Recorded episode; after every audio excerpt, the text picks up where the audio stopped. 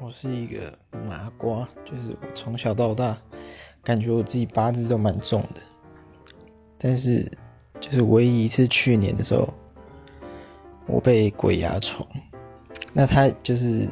在我睡觉的时候做梦，然后就梦到一张无形的脸压在我脸上，然后我被吓醒，